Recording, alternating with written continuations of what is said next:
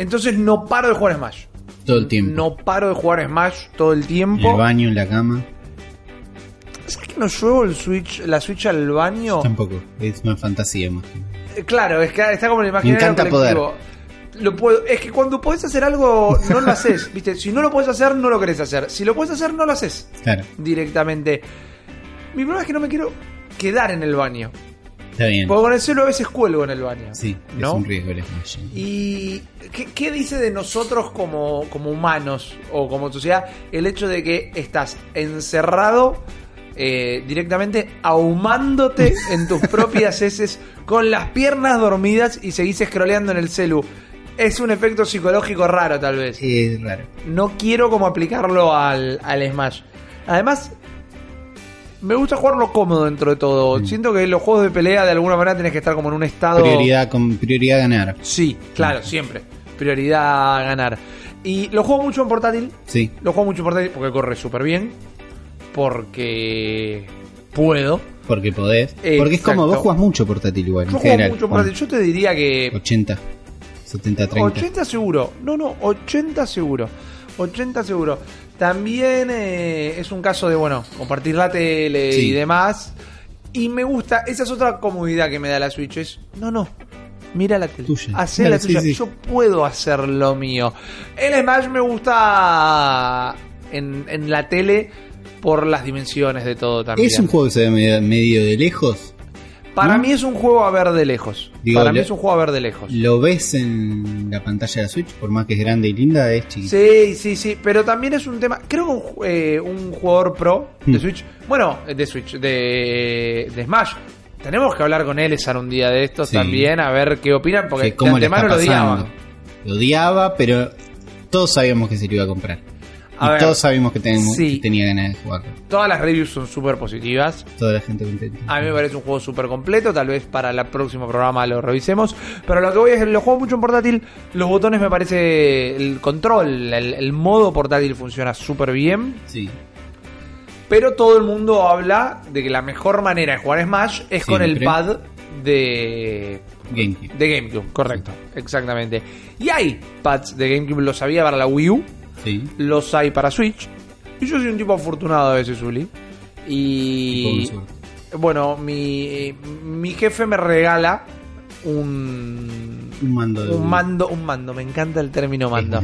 Eh, me regala un mando de, de GameCube, el es, que es el de Smash para Switch. Es la, es la edición de Smash para Switch. Exacto, tiene el loguito de Smash, Ultimate. la caja dice Super Smash Bros. Ultimate. ¿Qué pasa? Lo abro hermoso, encantado, lo voy a poner, digo, con este lo voy a ganar, porque hablamos ese, ese botón A gigante. Sí. Esa, esa diagramación extrañísima. Porque ni siquiera los tienen en el mismo orden que los botones regulares. Ah, el ¿no? X y, no. ¿Qué tienen? El A está A- grande A en el medio. en el medio. Claro, el, B está medio como abajo. X y Y están para los costados.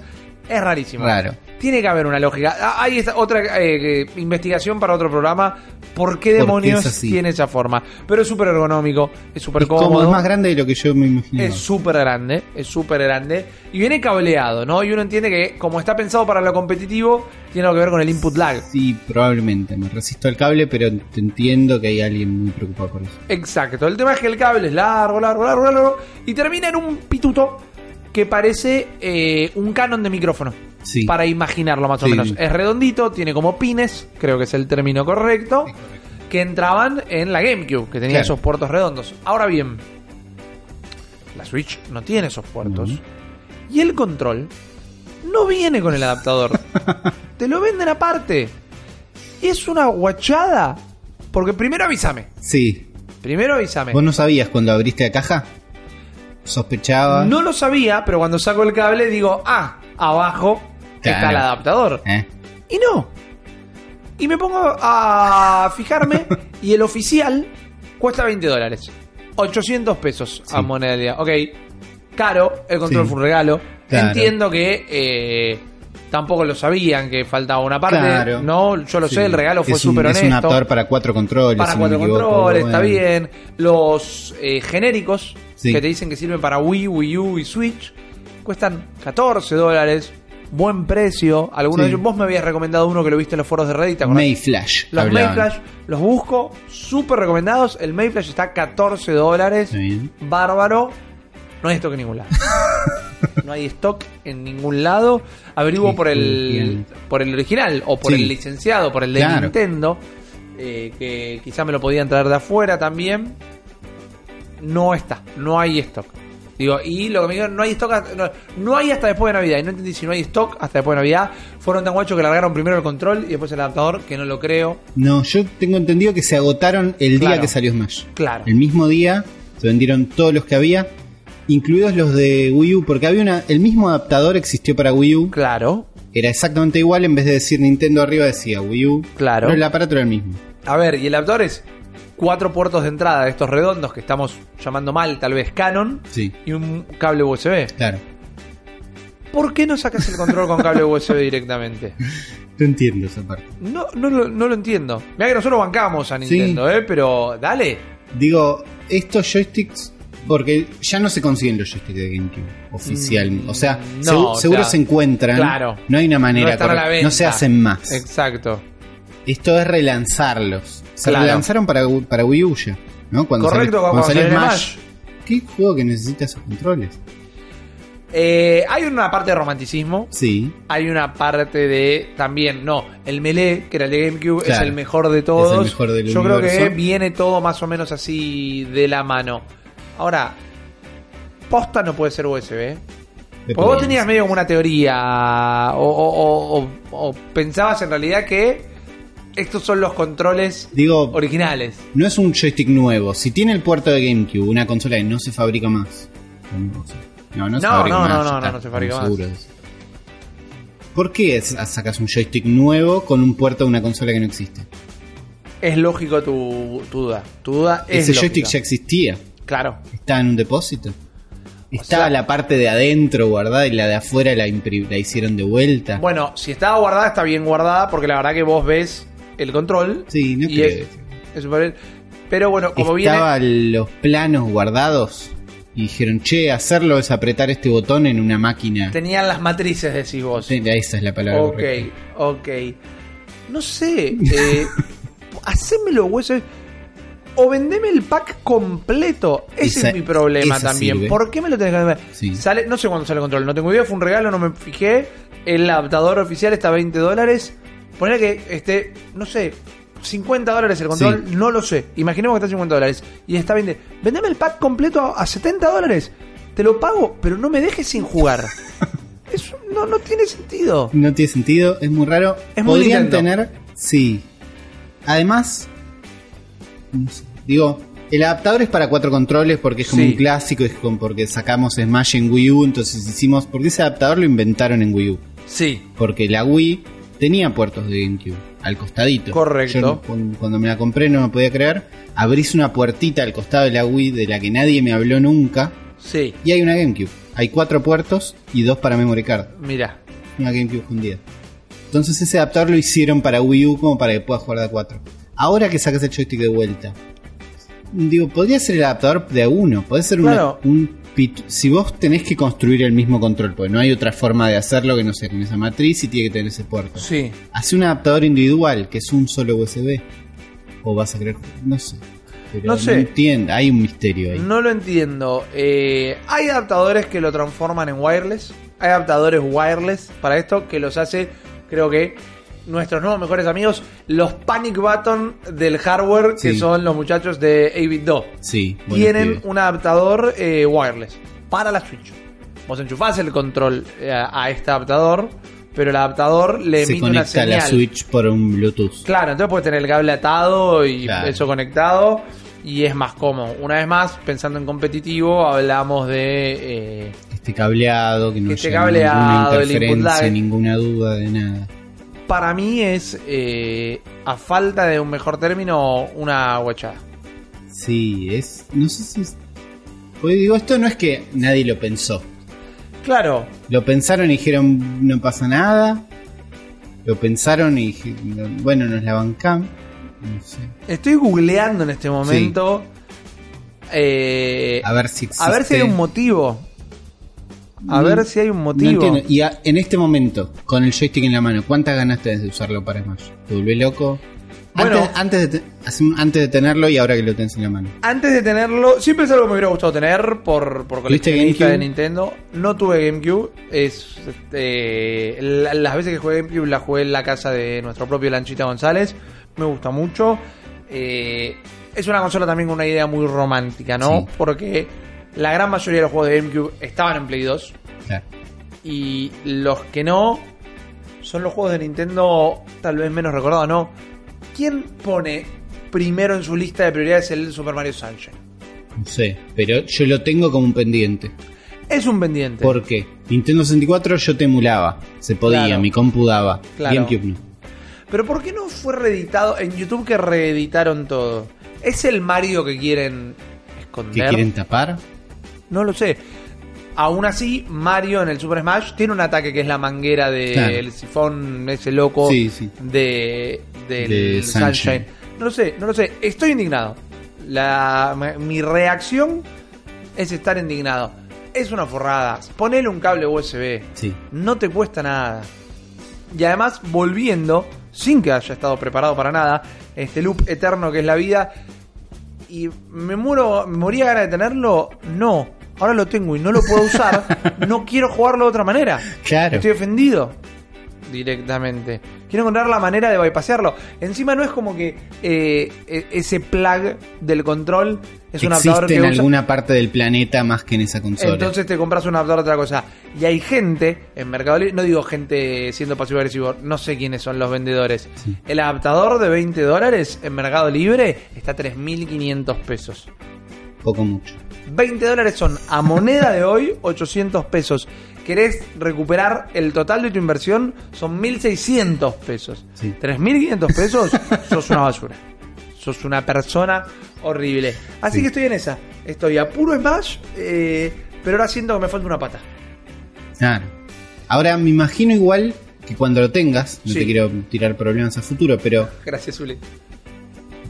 no vas a poder jugar a portátil y vas a vivir en una contradicción un poco, ¿o no? Es una contradicción loca, pero como estoy en esto de querer aprender a jugar medio bien, Claro, sí, bancarme sí, una te, estás- pelea, te estás dedicando a eh, che, quiero claro. jugar bien. Y es un poco también medio como con, uno diría, los deportes que tienen periférico. Querés tener la mejor raqueta de tenis. Claro. Querés tener los Sí, mejores sí. botines. ¿Cuál es el joystick que hay que tener para jugar? Y es este. Exactamente, exactamente. Jugué con el Pro Controller, Sí. me parece...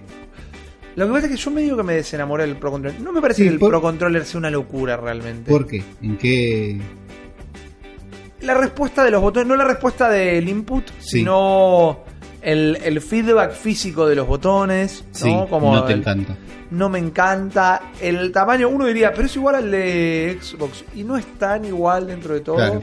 Como más curvo. Me gusta su diseño, me gusta esa cosa medio transparente. Yo he contado en otras oportunidades. Prefiero usar la cara del perrito porque cuando paso a portátil sigo teniendo la misma configuración. Claro. A mí el la Pro, misma memoria física. el Pro Controller para mí es un game changer que me eh, casi arruina, depende del juego, ¿no? Pero jugar en portátil en la Switch Sí. no es lo mismo desde que tengo el Pro Controller porque los sticks de la Switch no me encantan. Me- Ahí está, la cruceta.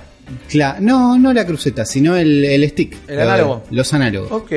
Es como que están bien hasta que jugaste con el Pro Controller. Que tampoco es que es maravilloso, pero es un stick Claro. bueno. Claro, claro, claro. El otro es muy chiquito y entonces en cualquier juego que me exija un poquito más y la paso mal. Bueno, es eh, el problema que tiene, por ejemplo, el Pokéball Plus. Este control para el Pokémon Go. Sí. Para el Pokémon Go. Para el Pokémon Let's Go. Que es un análogo, Sí. pero es muy, muy, muy cortito. Entonces, cuando lo querés mover, golpea contra los bordes todo el tiempo. Y sentís como que estás encerrado en un armario y te querés mover y te golpeas contra las paredes. No, no es cómodo para nada. Son periféricos muy copados. Fallan. Fallan y te quieren cagar. La rara del Pokémon Let's Go, no sabía yo. No se puede jugar con Pro Controller. No se puede jugar con Pro. Controller. Esa es. Deberían dejártelo. Porque cuando lo juegas en portátil, la configuración es la de un joystick. Claro. Porque usás los dos Joy-Cons en Porque, portátil. digo, la- la- el argumento sería que no puedes revolear el Pro Controller. Pero cuando juegas en portátil, es medio shooter. Claro. Apuntás con el gozo y con un botón tirás la bola. Se debería poder. Se juega tan bien con una sola mano. Seguro, Y es una experiencia tan satisfactoria jugar un juego que requiere esa cantidad de inputs con una Con mano una que mano. podés estar tomando el té, rascándote Claro. el pelo, ¿no? Hurgándote Sí. el ombligo. Que no enoja. Ya, no, me imagino que debe estar bueno.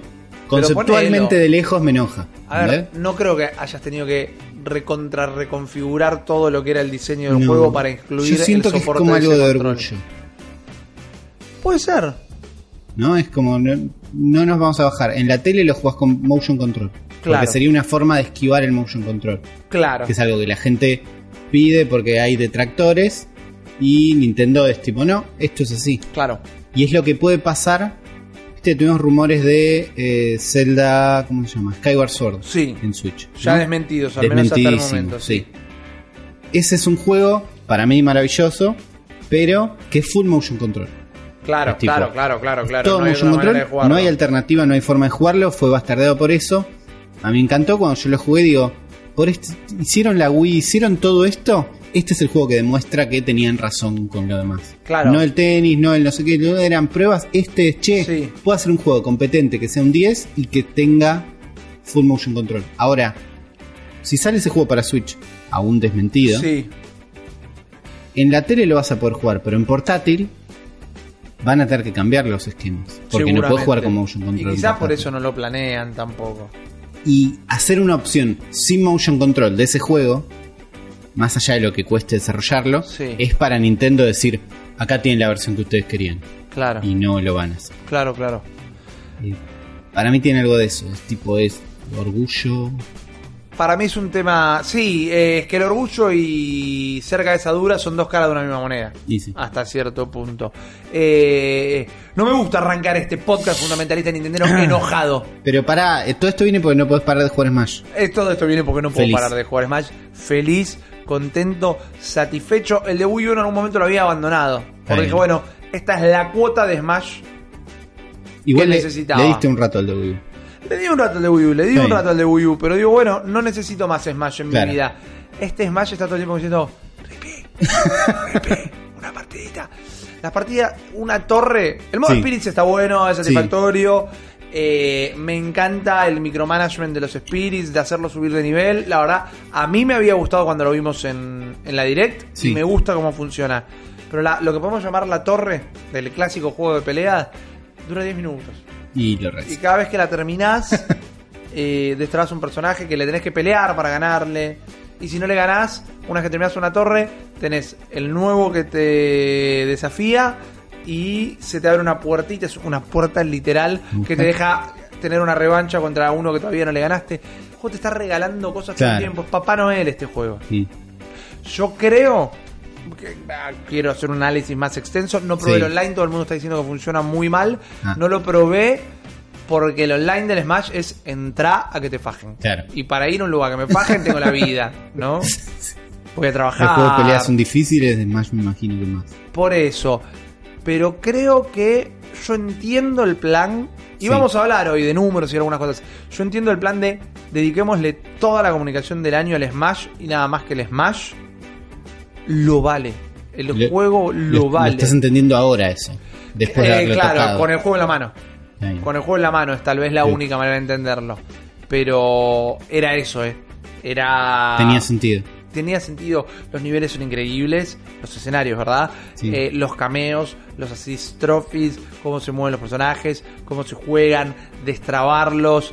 eh, cada modo historia o cada torre, dependiendo del personaje que elijas, depende los escenarios y los enemigos que te pone. Por ejemplo, jugás con Pikachu y peleas con to- a todos Pokémones. Claro.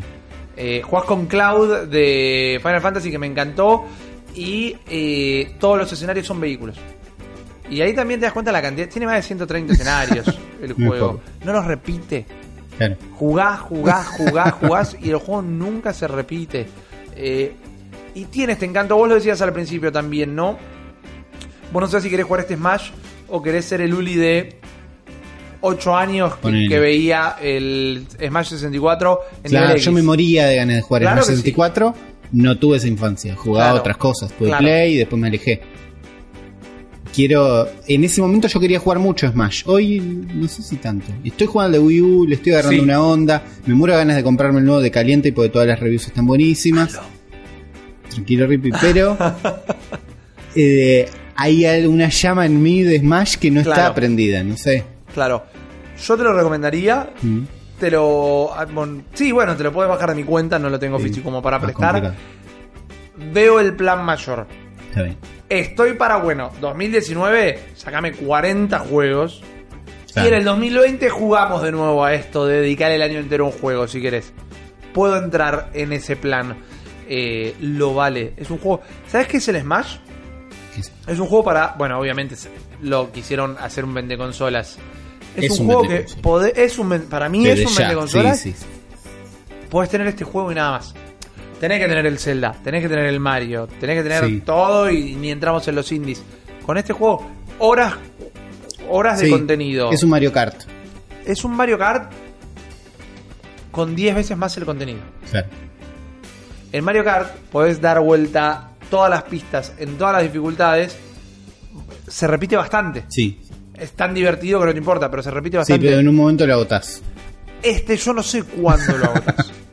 Claro. Este es un juego súper económico. Está todo el contenido garpo en 60 dólares. Si vos me lo tenés que cobrar, yo igual, confieso padre que he pecado, Te compré el full el Mega, pack. Mega Plus. Sí. Mega Plus Pack. 83 dólares, 84 dólares, todos Ah, los sí. DLCs incluidos, que se destraban con el tiempo. Claro, a medida que vayan saliendo, sabemos que el primero va a ser Joker de Persona 5. Y creo que Tráeme lo hice solo por 5. eso. Tráeme el el Persona 5. Trae No te cuesta 5. nada, me estás poniendo el personaje adelante. Me, me- me la estás poniendo en la cara. me, me estás contando Y- plata delante de los pobres. Un poco. Sí, ese Season Pass, sabes que me da como. Me saca las ganas de jugar el juego. ¿Por poco. qué? No sé, porque digo. Estoy en la duda, ¿no? Digo, bueno, quiero Smash o no, bueno, sí, bueno, lo quiero. 60 dólares. Me siento en falta, existiendo una versión falta de lo más. otro. Bueno, igual, ¿sabes? Si hay Igual una hay que ver cuando pase. Cuando... Si hay una guachada, pues puedes elegir los packs que querés. Yo los compré todos, los quiero todos. Eh, ¿Cómo son- puedes elegir? Claro, vos los podés comprar por separado. Cuando salgan. Cuando salgan te compras el Ah. 3, pero no el 1 y el 2. Está bien, bueno. A mí me parece que teniendo creo que 5 personajes cada uno y siendo 4 o 5 son el juego va a bordear los 100 personajes. Claro. Y creo que van a estar. Para mí el último personaje del último pack es Waluigi. Está bien, cierra, cierra todo con eso. Exactamente. Bueno, entonces ahí puedo vivir en un mundo donde yo tengo el juego, no tengo el Season Pass, y si sale mi Oh man, lo necesito, Oh man. voy a ese. Para mí juega, el juego es válido. Y además, yo estoy medio caliente, caliente de enojado. Sale 5 dólares cada uno. Sí. Y los 5 justos me, cobra, me costaron 23 dólares. No 20. Comprarlo todo junto, ahorré dos mangos. Hijo de puta, dale. Eh, era 20. Era 20 y no era una gran opción, una gran promoción tampoco. Compro todo junto. El día del lanzamiento, ahorro dos mangos. Tengo el control, me tengo que comprar el adaptador por separado. ¿Viste? Decís, dale, man. Esto no es japonés, es gallego, con toda la el respeto, perdón por eh, la- el, el estereotipo negativo. Yo no sé cómo nos sigue escuchando el cortador de podcast y toda la comunidad española. Es tosco, es, es muy argentino más que gallego también. También. ah, bueno, ¿querés tomar? No, ah, no, las pilas por separado, la consola por separado, el cable Sí. por separado. Eh, Pero el juego está bueno. El contenido está bueno, parece que está garpa todo. Tengo quiero Te garpa hacer- todo. bueno, Te vamos, a garpa ver, todo. vamos a ver. Eh, Probablemente esté Mi vaticinio Sí. es que después de alguna de las noticias que vamos a hablar hoy, yo creo que ustedes esto lo van a escuchar el, El día de su lanzamiento. Ojalá el Sí. viernes 14 de, de diciembre. Sí, sí. Para muchos de ustedes esto es hoy. Sí. Para otros será cualquier otro día. Mi plan es que se dirijan todos a Twitter, a la cuenta de Uli. Sí. Busquen la fecha 13 de 13. diciembre. Estamos hablando de mañana. Exacto, O de ayer. o de ayer. Para ver el tweet de Uli diciendo que se compró el Smash. Está bien. ¿Ok? Vamos a ver. Apunto a eso. Vemos, apunto vemos, a eso. está bien. Como se habrán dado cuenta hasta ahora, bienvenidos a este nuevo episodio de nuestro podcast fundamentalista Nintendero, el episodio número 96 de este podcast. Estamos Senza un Nardone, está cumpliendo algunas obligaciones. No sé si lo recuerdan ustedes, eh, el año pasado paramos todo diciembre, Sí, en realidad, porque laboralmente en nuestros respectivos trabajos diciembre es un mes súper agitado. Este año lo hicimos porque ni nos lo planteamos No, realmente, no, pero siempre es un gusto seguir. Sí. Exactamente. Sí está con nosotros el señor Ulises Rías. Uli, ¿cómo estás? Acá estoy, contento de estar haciendo otro programa. Ajá. Un montón de programas, 96. Eh, está buenísimo, me encanta. Estoy acá contento y listo para el programa de hoy. Eh, grandes Olimpiadas, las del 96. Sí, Gran sí. juego de Sega, tengo que admitir. Sí. El de las Olimpiadas del Buen juego. 96. Eh, ¿Querés dedicarle el programa a alguien ahora o preferís dejarlo para el final? Déjame ver si me inspiro. Ok, Porque dale. no se lo quiero dedicar a los que no tienen Smash. Para ellos les mando un abrazo. Exacto, porque vas a tener el Smash para No el final de este programa. No sabemos. Yo creo que a la gente le encantaría que lo compres en- eh, eh, durante la grabación del programa. Sé que sí. Eh, gracias a Dios tengo que poner un par de contraseñas para llegar a gastar plata tan fácil. Porque si no, no estaría acá. Bueno, ustedes eh, pónganse cómodos, tan cómodos que yo voy a intentar ponerlo a Uli de la misma manera. Prepárense, suban el volumen, están limpiando la casa eh, mientras escuchan este podcast, están en el laburo, están tirando unos renders, están saliendo a correr. Escúchenlo como quieran, donde quieran, en el país del mundo donde estén. De nuevo, perdón, cortado de podcast y toda la comunidad española. Son estereotipos que tenemos que romper y seguir desconstruyéndonos.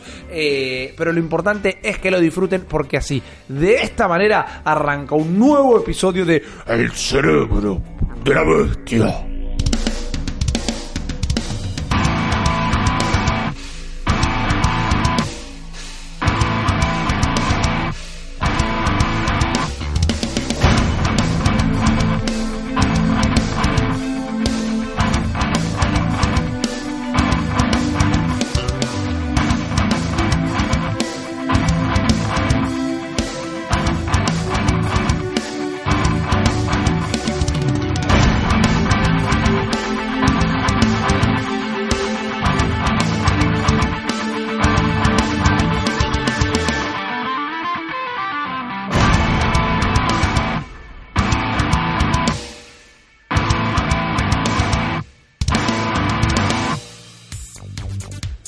Bienvenidas y bienvenidos entonces una vez más a este nuevo episodio del Cerebro de la Bestia que viene cargado con juegos, que viene cargado con... eh, Creo que la sección principal de hoy te va a gustar particularmente. Creo que toca una parte sensible de tu ser. No Me sensible, pero atraviesa uno de los elementos que eh, define a Ulises. Pero ya vamos a llegar, ¿ok? Ya vamos a llegar. Vamos a arrancar con el regreso de un juego que hace años que no estaba en Nintendo. Sí, es verdad. Es un montón que no vemos. Banda, no sé realmente cuál fue la Mm. última versión. Podría haberlo averiguado, no lo hice. Para eso está la caja de comentarios de YouTube o de cualquier otro lugar donde escuchen este podcast. Eh, en los Game Awards, lugar donde Nintendo tuvo poca presencia, algo ganó por ahí, ni me acuerdo qué, no fue nuestro año, no teníamos tantos juegos, pero algo que se anunció fue finalmente algo que era un secreto a voces, se había filtrado por todos lados, el anuncio de Mortal Kombat 11, un nuevo Mortal Kombat. Lo que no quedó claro, porque no se mostró bien en el tráiler que se reveló, es que va a salir para Switch. Claro.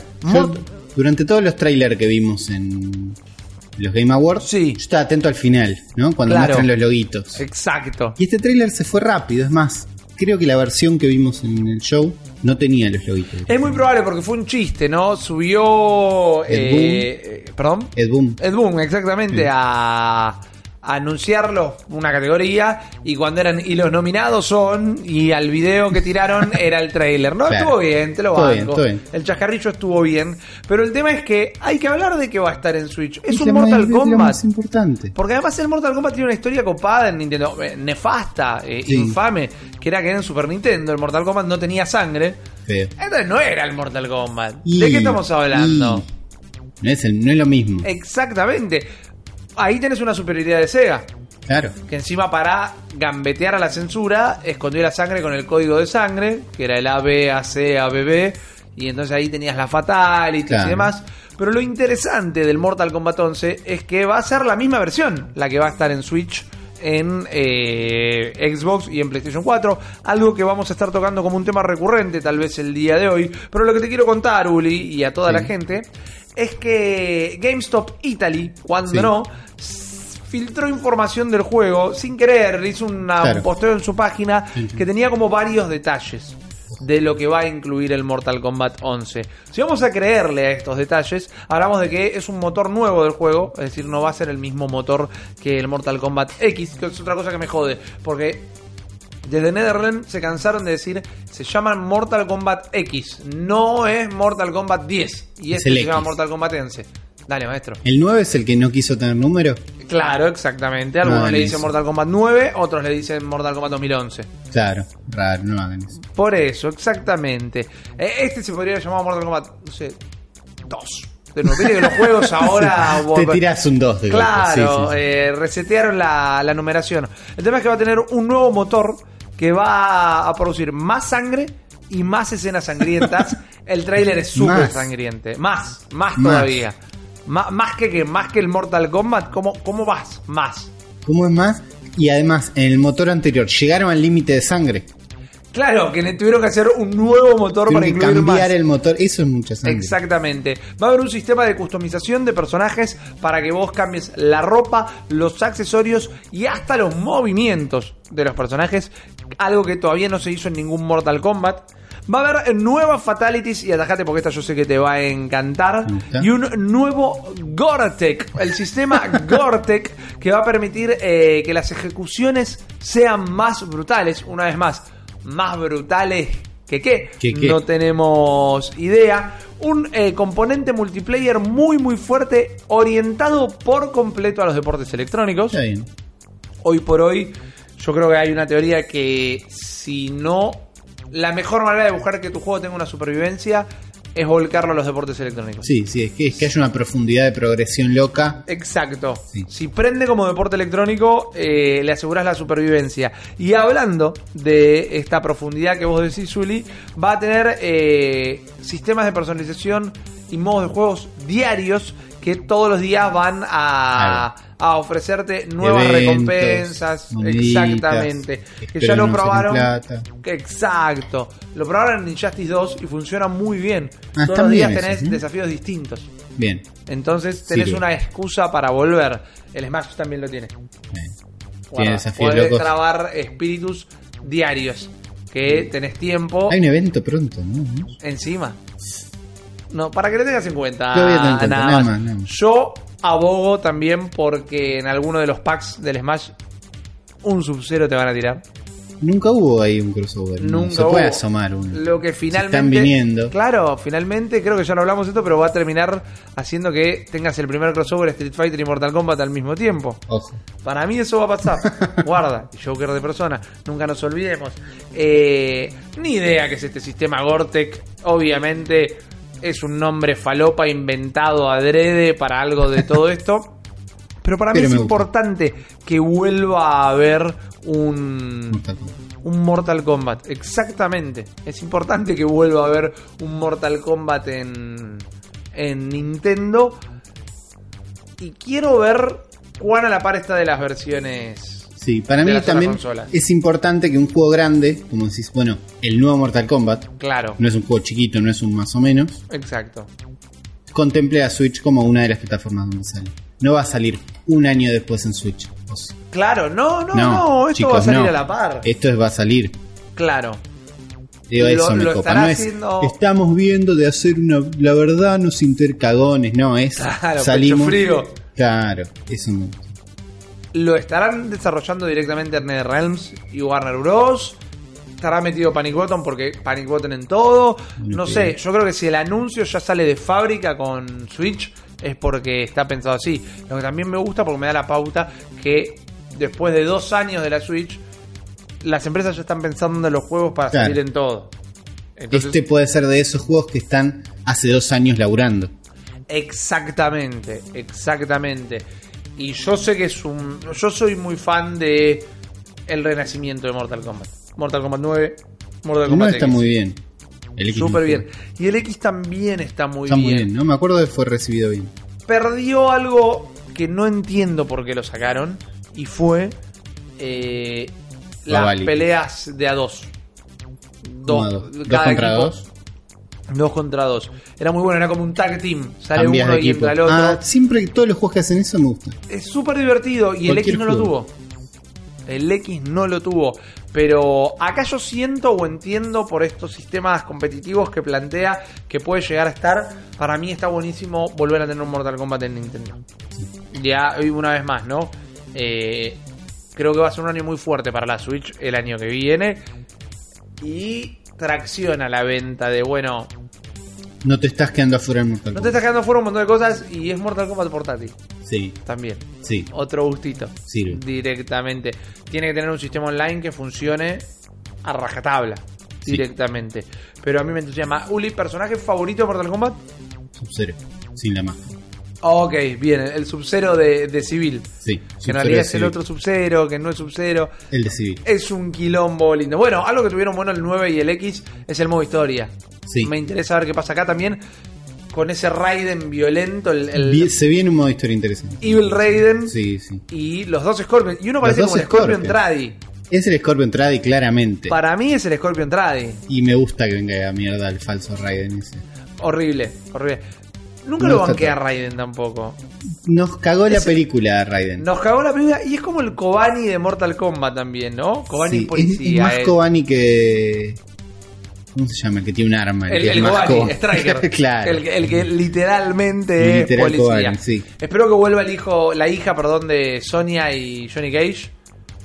No tenía. Que se me acaba de borrar el nombre y tengo ganas de decir Amanda y no es Amanda, pero me pareció un súper personaje. Pero me entusiasma. Fue uno de los anuncios que más me Sí. entusiasmó de estos Game Awards, más allá que había otros juegos como eh, The Outer Worlds que me encantaría Mucha que esté en Switch. Guarda que no lo esté, pero Mortal Kombat me encantó. Ahora bien, si avanzamos con las noticias, yo lo que le puedo contar a la gente que ellos no lo saben, pero vos sí, porque Sí, estamos sí. compartiendo una planilla. Y es que la noticia de Mortal Kombat eh, era tuya, supuestamente, y me manté de cabeza. La contaste muy bien. Que muchas gracias, te agradezco. ¿Querés compartir la otra? ¿Querés que me adelante también? Hay un juego Sí. que nos gusta mucho Sí. que trae un modo competitivo. Ok, necesario, Sí, necesario. ¿De qué juego estamos hablando? estamos hablando de Mario Plus Rabbits Ajá. Kingdom Battle. Bien. Kingdom Battle se llama, ¿no? Sí, Te quería agregar Kingdom Royal Battle. al final, pero no hace falta. Es un juegazo. Sí, Tiene un modo versus. que se quedó tibio.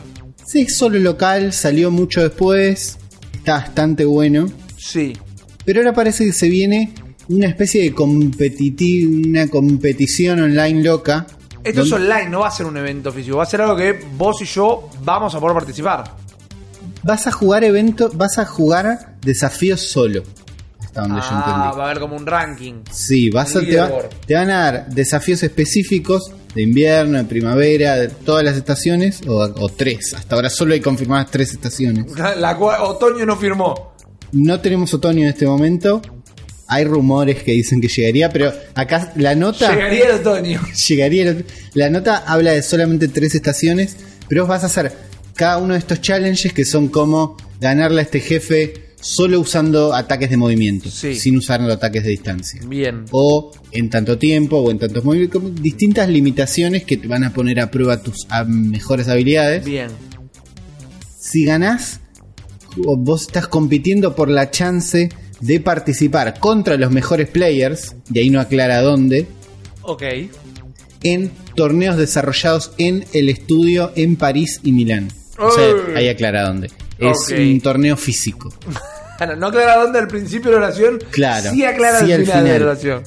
Eh, es un desafío, le trae contenido de vuelta al juego. En cuanto aparezcan estos desafíos, yo me voy a meter en este juego a ver cómo va. Sí, el DLC de Donkey Kong estaba súper bien. Ese lo jugaste sí, bueno, ¿no? me encantó, me encantó realmente. Yo jugué el Versus con un amigo y estuvo buenísimo. Pero lo que me pasó es. No es un Versus que puedas jugar con cualquiera. O sea, si juego con vos que ya jugaste el juego, nos cagamos de risa. Claro. Ju- Viene un cualquiera que juega un poco y le digo, mirá, ¿querés jugar Versus? Sí.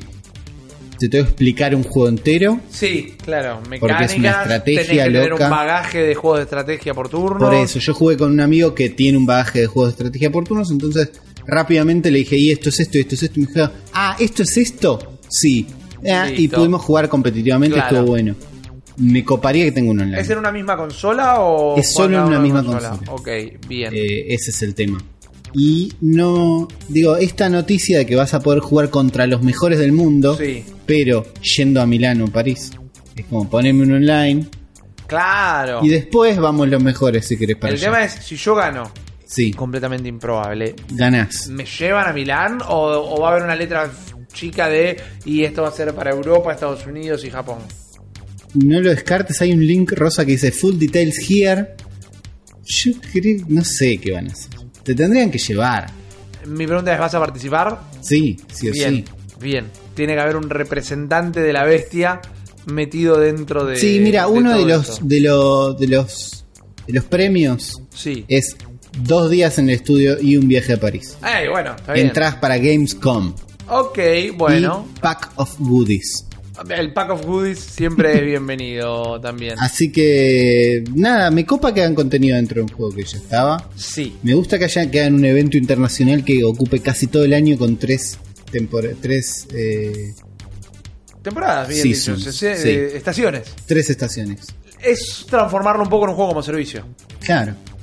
Garpan. Sí, sí. Creo que del 2019 en adelante, virtualmente no van a existir los juegos sin modalidad de juego como servicio. El tema es que encuentren la forma de hacerlo feliz, porque lo que estuvo pasando en 2018, me parece, es que aparecieron los que lo hacían bien.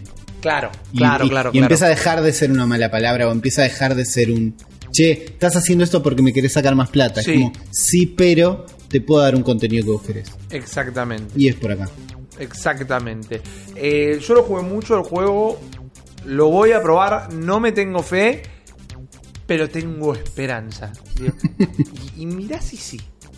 ¿No? Y estás en París ahí de golpe. Tranca. ¿No? Gamescom, compitiendo contra los mejores. Claro, la- que la Gamescom igual es en Alemania. Pero estás ahí nomás. Pero te dan las tickets. Claro, Fíjate. claro, claro, te dejan entrar. Eh, yo creo que necesitamos el apoyo de la gente. Hay jugadores pro de Rabbids. eh, No sabemos por qué no hay online.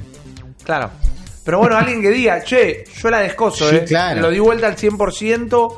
Tengo récords rapidísimos. Es que es, es de esos juegos que hasta que no jugás con otra persona no sabes qué tan buenos son. Porque vos por ahí en el juego la rompes. Exactamente. Tipo Age of Empires. claro. El día que jugué Age of Empires con otra persona, cambió mi entendimiento del mundo para siempre. La ah, no, no existo. Ah, ok.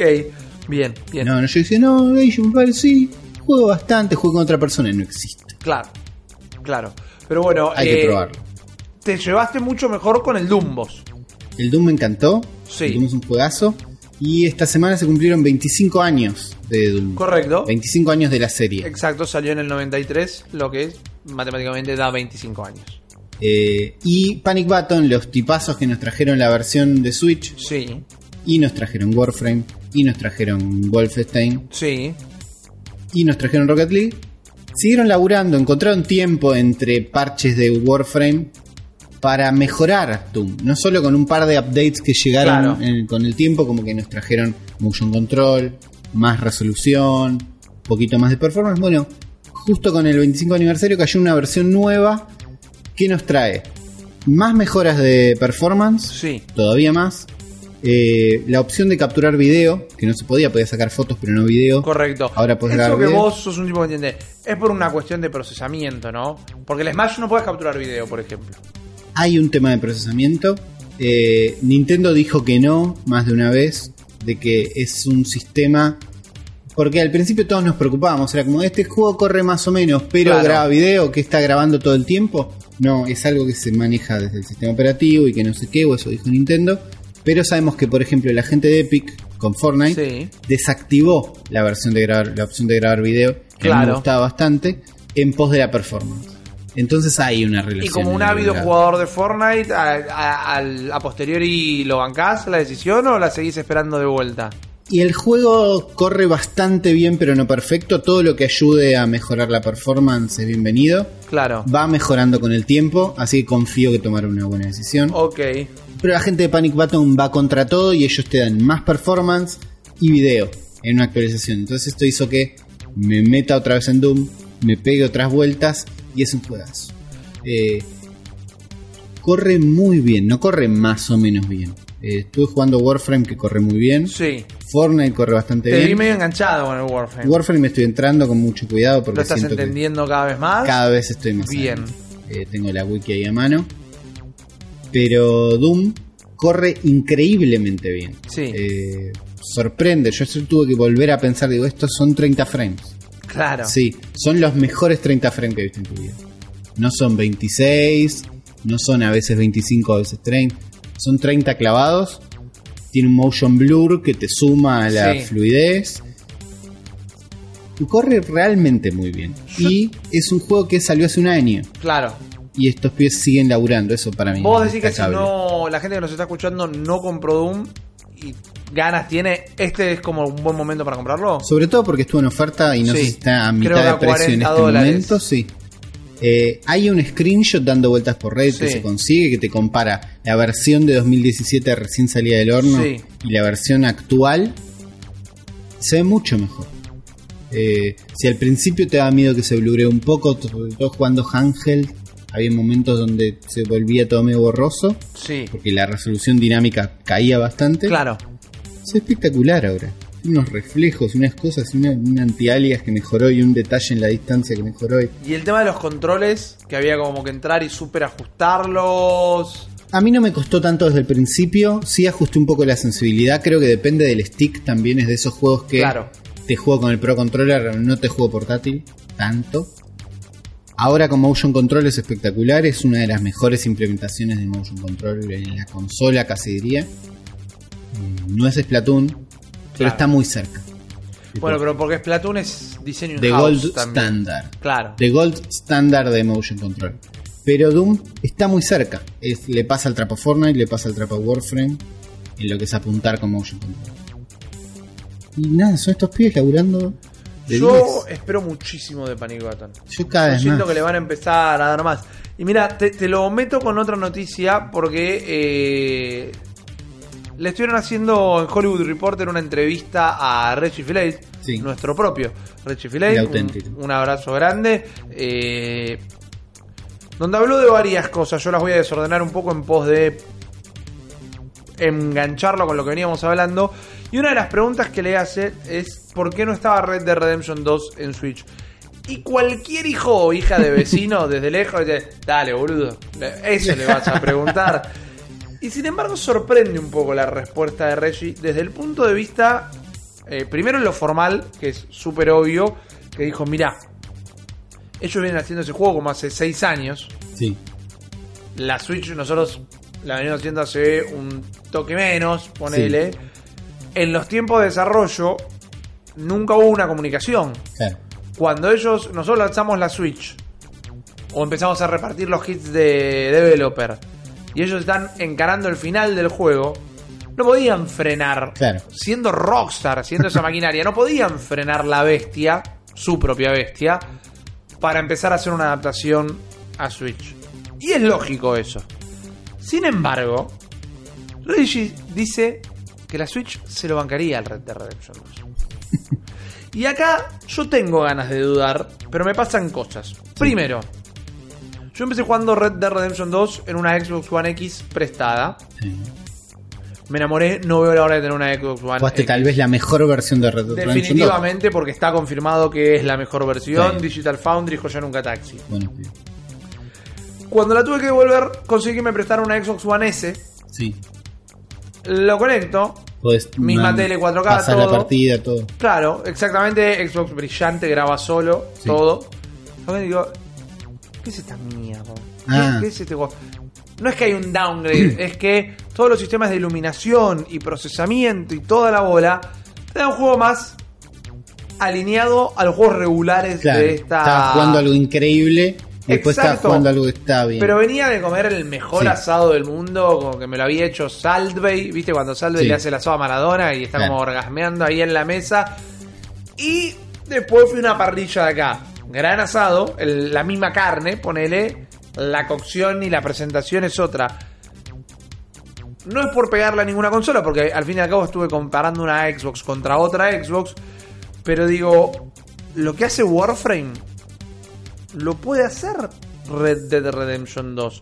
Me intriga mucho, primero, tener que ocupar la tarjeta de memoria entera. Sí, ¿Y cuánto tarda? Porque el juego es un juego que tarda mucho en cargar claro. cuando lo abrís, pero carga una sola vez. Me intriga mucho ver cómo, porque quizás en, en Switch tendría que cargar media hora. para sí, después no cargar cargar nunca muchas más de veces. nuevo. No sé si tienes una RAM tan grande Claro. como para mantener el juego o lo que necesites del juego, porque me imagino que carga todo el tiempo cosas Exacto. ten a mano. Ahora, Reggie diciendo lo puede correr. ¿Es un Reggie tirando humo, canchereando? ¿O es un Reggie diciendo esta charla ya la tuvimos? 70-30. Ok, Todo lo que dice Reggie tiene un 30% de humo. bien. Eh, él está convencido. Es- a mí me sonó. Primero, por un lado, está convencido. Y la Sí. respuesta de él es más que correcta de el juego tiene más, eh, lo están desarrollando hace tanto, la consola está hace tanto, no se podía. Por otro lado, me hace acordar a Sakurai cuando le preguntaron ¿por qué empezás con Kirby en el coso? Y él explicó no que Kirby es su personaje favorito, ni que él lo desarrolló, ni nada. Explicó por qué técnicamente Kirby es el único que sobreviviría, sobreviviría a ese ataque de rayos. Claro. Es, es Reggie haciendo lo mismo. Tipo, estoy convencido de esto. Sí, ok, hay una ideología. Sí, digo, en, en el fondo la razón real puede haber sido otra, pero lo que él dice no es mentira. Claro. Cuando Sakurai dice Kirby es el único que hubiera sobrevivido a ese ataque, es real. Él está convencido y no es mentira lo que está diciendo. Ok, Reggie entiendo. tampoco está mintiendo. La razón real de por qué Red Dead no está ahí debe ser un poco más compleja, debe ser, tener que A ver, ver, un poco yo con creo las la de los tiempos. Sí, eso seguro. Creo la de los tiempos. Creo que me permito dudar de la posibilidad de que lo corra de una manera tan fiel. Y sí. ¿no? Esto nos hace pensar que él diga que lo corre y nuestras dudas. ¿Qué dice de la posible existencia de una Switch Pro, como se la suele llamar en la jerga?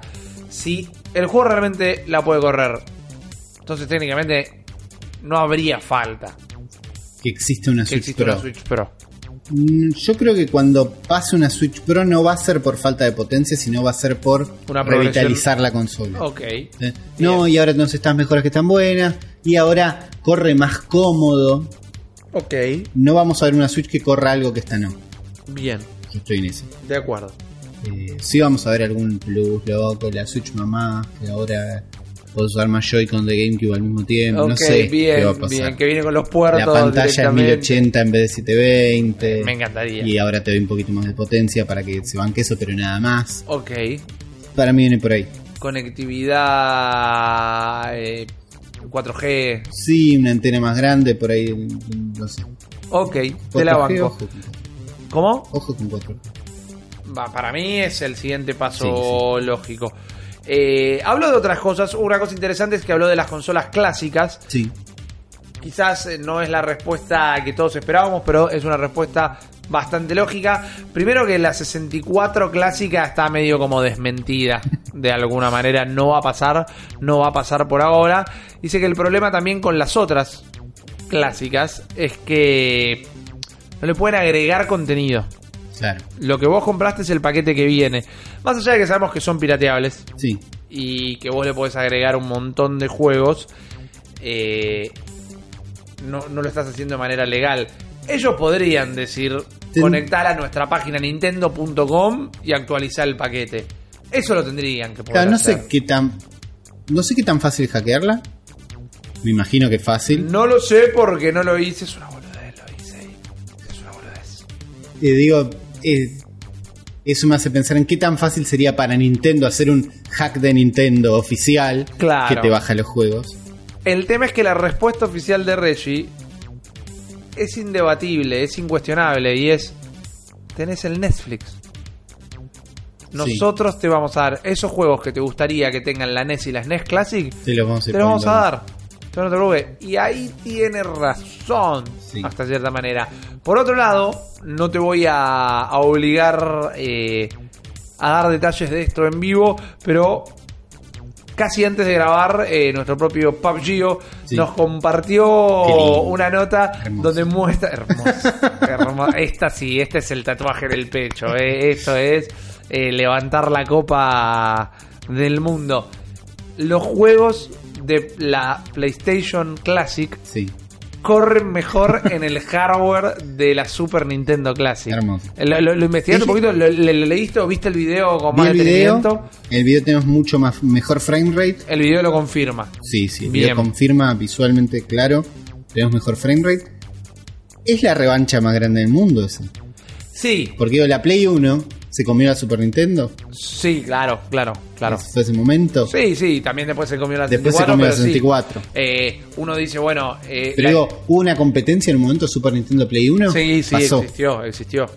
Existió, fue el momento donde salen los, eh, los Donkey Kong Country y todo eso. Fue la última estocada de la Super Nintendo, sobreviviendo un poquito en una generación que ya no era la de ella. Claro, ya estaba en otra liga. Me encanta además esto.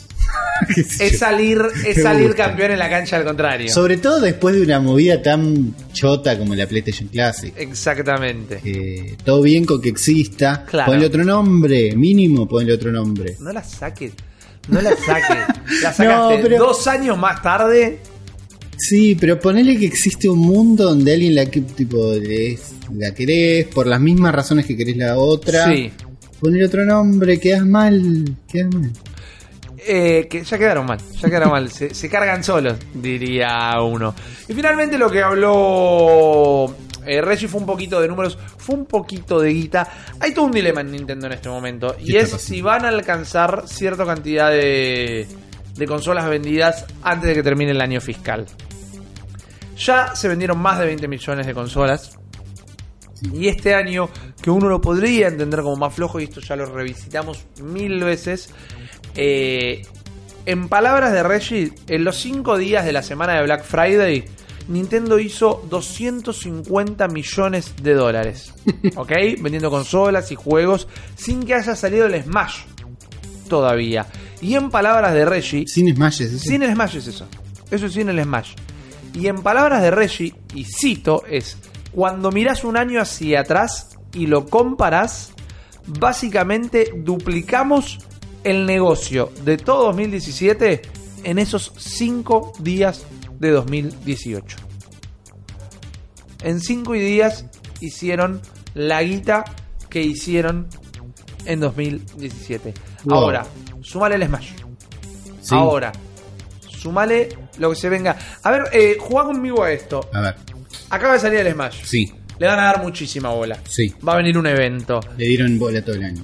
Calculo que en enero van a presentar el primer pack de personajes. Sí. ¿No? Y van a ser durante todo el año. ¿A cuánto estamos de que Nintendo nos vuelve la peluca con el próximo anuncio? El próximo anuncio vuela peluca real. Claro. No es el lanzamiento del Yoshi. Ni no, el no, lanzamiento. el próximo anuncio del nuevo juego que todavía nunca les habíamos contado que iba a salir es ¿Qué? este. Eh, marzo. Finales del primer cuarto. Y contamos ¿Para cuándo es el año fiscal? fines de abril, principio de mayo. No soy un experto en meses, pero Eh, sigue siendo el primer cuarto. Está bien, sigue siendo el primer cuarto. todo lo que es meses del principio.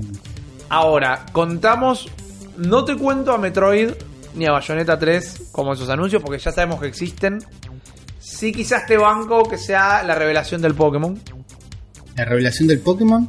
No un Metroid, tipo el Metroid este que vimos la tapa nada más. Digo, me encantaría y lo Sí, quiero sí, ver, pero ya sé, ya viene. No Ya vimos gameplay, no vimos nada. ¿Cuál es el próximo gran anuncio? Tiene que estar el próximo gran Y el próximo gran anuncio es un personal o es un third party grosso que no te la puedo creer. Y no te hablo ni de un porteo, ¿eh? te Claro. hablo de sale esto como Mortal Kombat. Claro. Sale acá, sale acá y sale en Switch. Me Para mí el año ser- que viene va a jugar con eso. Sí, uno propio grande hay, misterioso. Mm, Siento que eh, Metroid puede tomar ese lugar o Sí, no, dependiendo de lo próximo que veamos. ¿Entendés? Lo próximo que veamos de ese Metroid puede ser un Metroid Prime 4, Bien. correcto y Bien. buenísimo, increíble, o de Capelu Blower, increíble, no puedes creer, Amo el de Capelu Blower. cambia para siempre todo lo que conocías de Metroid. Bien. Puede pasar, pero depende del Ah, vos próximo decís que ni anuncio. siquiera va por. O bueno, a ver, sí, quizás es como un Prime, es Sí, primera es- persona. es- es un Prime, Pero sí, decís es un que Prime. reconfigura todo. Es el Doom 2016 de los Metroid. Digo, puede hacer eso como puede que no. Ok. Bayonetta también le tengo menos fe a que haga eso. Bayonetta lo veo más haciendo un Bayonetta 3. clasicista. Claro. Exactamente. Yo te voy a tirar un vaticinio. Sí. Ahora. en algún momento del 2019 Sí. se anuncia, quizá no se muestra, pero se anuncia el próximo Zelda. Para mí lo van a anunciar. Hay rumores, no, no son rumores particularmente, hay un radio pasillo de que la intención es que sea una generación con múltiples celdas. Ahí. Esta. Uno cada dos años, tal vez. Podés meter remakes. Podés meter remakes. Podemos tener un Wind Waker. Ok, a mí me gustaría que estén todos. Sí. Porque es la manera de estar todos. Tengamos los que vayan hasta. Tengamos los que vayan hasta 64 dentro de Netflix. Y los otros vendemelos. ¿Netflix llega a 64? Requiero que. Netflix meta el acelerador y llegue a Super Nintendo. Yo ya quiero que llegue que a Super se planchen Nintendo. ahí Para lo que mí Super quieran. Nintendo llega en 2020. Uh, falta un montón. Falta una banda. Pero es a tres juegos por mes. A no tres va. juegos por mes vamos lento. Va muy lento. También hay que ver cuántos juegos de NES quieren sacar. Porque viste, generalmente es dos third party y uno Sí. propio. Dos third party y uno propio. El año que viene liquidamos, familia. Y creo que sí, o por lo menos de los que tengo ganas de jugar, o de los que tengo ganas de jugar y son realistas que salgan, porque Claro. creo que Tetris no hay chance por más que tengo ganas. Bueno, van a meter Doctor Mario. Ya está Doctor Mario. ¿Tenemos en Doctor realidad. Mario? Bueno, tenemos en la última actualización que salió esta semana, además Sí. de tres juegos que hablamos el programa pasado, salieron dos Vamos, Lolo. Special Version. Ah, mira, no me- ni me enteré de eso. Dos Special Version que yo tampoco sabía que iban a estar. Y son un poco más locos y al mismo tiempo menos locos que la otra semana. ¿Cómo se juega eso? Porque son. Tenés un Doctor Mario, me acordé porque dijiste Doctor Mario, pero Sí. que arranca en el nivel 20 y en high speed. Ah, ok. Es como un mod eh, súper violento. Sí, lo que tienes, lo cargas y el juego está en pausa. Y ahí te das cuenta, claro, no están tocando la programación del juego, es un Game Shark o un save state. Es un save state. Es un save state. Que te Ahora, lo dan ellos. ¿Qué pasa? Cuando llegas al nivel 20 en High Speed en el Doctor Mario, hay una escena secreta que casi nadie vio. Apa. Entonces, te lo dejan servido, terminás medio nivel, que es bastante fácil, y ves una escena donde están los bichitos del Doctor Mario, los virus, Los virus. arriba de un árbol, se hace de noche, viene un plato volador y se lo lleva. ¡Ey! Plot twist, de golpe eran bichos del espacio. Buena onda, eran virus espaciales Y que eso lo nadie lo vio. con Metroid. Claro, y te lo te, tiran como... O sea, esa escena existía. Sí, pero tenías que llegar a nivel 20 en high speed y no tanta gente llegó o le Claro. puso tantas ganas. Y es medio una... eh, Para mí le quita un poco la mística que te lo den en bandeja. Sí, preferí jugarlo hoy que verlo en YouTube. Digo, esa escena la podías ver en YouTube. Lo seguro. hiciste, la viste La jugué, personalmente. sí, sí, era- te, puedo- te confieso que no sé jugar eh, Doctor Mario. Bien. Me cuesta muchísimo. Esta parte es fácil, ¿eh? lo que tuve que hacer no fue difícil. Y el otro juego especial es Metroid. Pero- Es una, es una versión Metroid Special que arranca justo antes de la pelea de Ridley. Ok. Entonces tenés todos los poderes y, en la- y tiene una descripción que te explica. Ridley, que tal vez lo conozcas de Super Smash Ultimate, Claro, cómpratelo, Uri.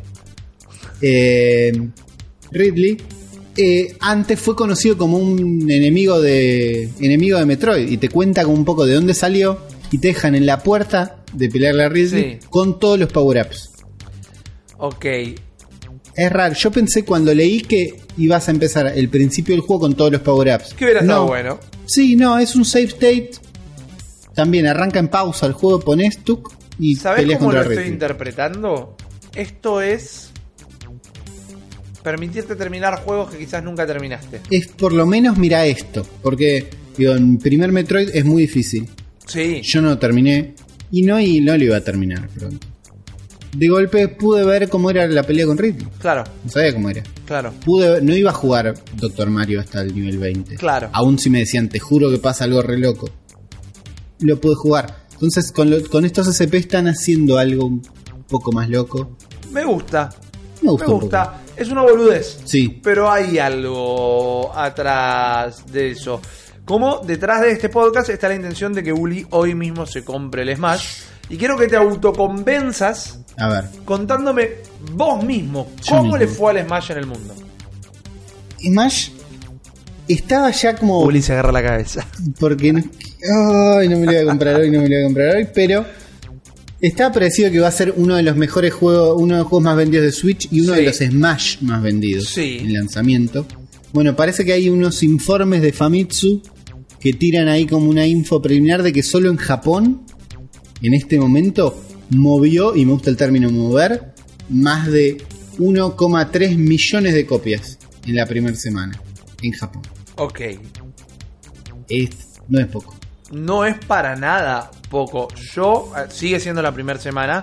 Creo tener entendido que había sido en los primeros tres días, inclusive. Que sigue siendo la primera semana. Es probable, sí, sí, sí. Eh, este sería el juego más grande de publicado por Nintendo en Japón sin incluir Pokémon. Bien, Porque ahí hay un claro. Hay tongo. Sí, eh, es una locura.